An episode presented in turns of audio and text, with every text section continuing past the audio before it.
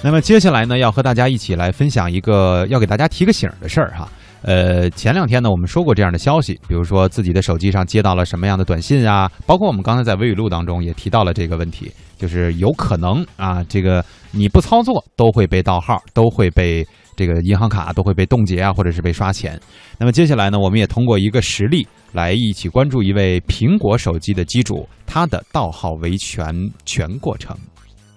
好好的 iPhone 拿在手里也会变得像砖头一样没用，莫名其妙的被设置为丢失状态。记者调查发现，网络黑客通过盗取电子邮箱、锁定邮箱用户的苹果手机，再提供解锁服务，从而非法盈利。天津消费者赵先生就遭遇了这样的事情。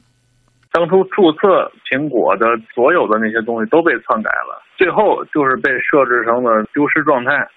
等于就是我的 ID 变成他的了，就什么功能都用不了。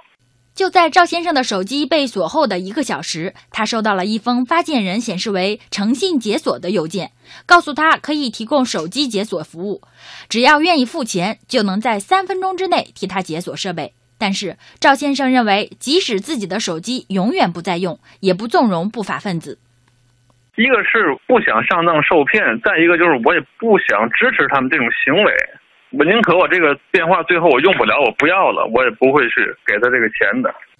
之后，赵先生联系了苹果客服，技术人员说需要提供购买手机的原始发票、包装盒和保修卡，上传到苹果中国的官方网站，以证明你的苹果是你的。另外，解决问题需要漫长的等待，五个月过去了，苹果客服从来都没有主动联系过赵先生。赵先生抱怨苹果售后太差。记者调查发现，所有被盗取账号的苹果手机用户都反映，在苹果账号被盗取之后，登记在系统上的邮箱内都会收到一封名为“可提供解锁”的邮件。不过，在解锁前需要向其支付宝账户中打款，根据效率高低不同，收费也不一样。iPhone 手机的话，三天解开，每部四百元；三分钟解开，每部六百元。先盗取号码，再提供解锁，这就是这些黑客的生存之法。针对这样的事情，苹果技术部门的回应是：黑客是通过盗取邮箱控制了用户的苹果手机，这与苹果的技术无关。这并不是苹果的一个漏洞啊，因为我们 Apple ID 的话是通过邮箱进行创建的。那如果说您第三方邮箱受影响的话，那 Apple ID 也会受相应的一个影响。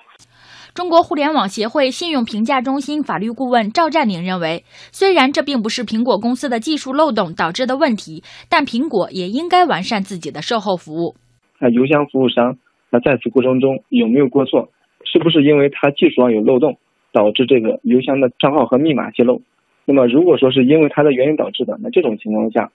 邮箱服务商他应当为消费者的这个损失要承担相应的责任。那么苹果公司呢，它在这个过程中呢？呃，应该说没有直接的一个法律责任，但是呢，它的这种就是功能的设置本身存在着一定的弊端，可能容易导致被一些黑客不法分子去利用。同时呢，它的这个售后服务、它的客服处理的这个效率和速度方面也是需要亟待提升的。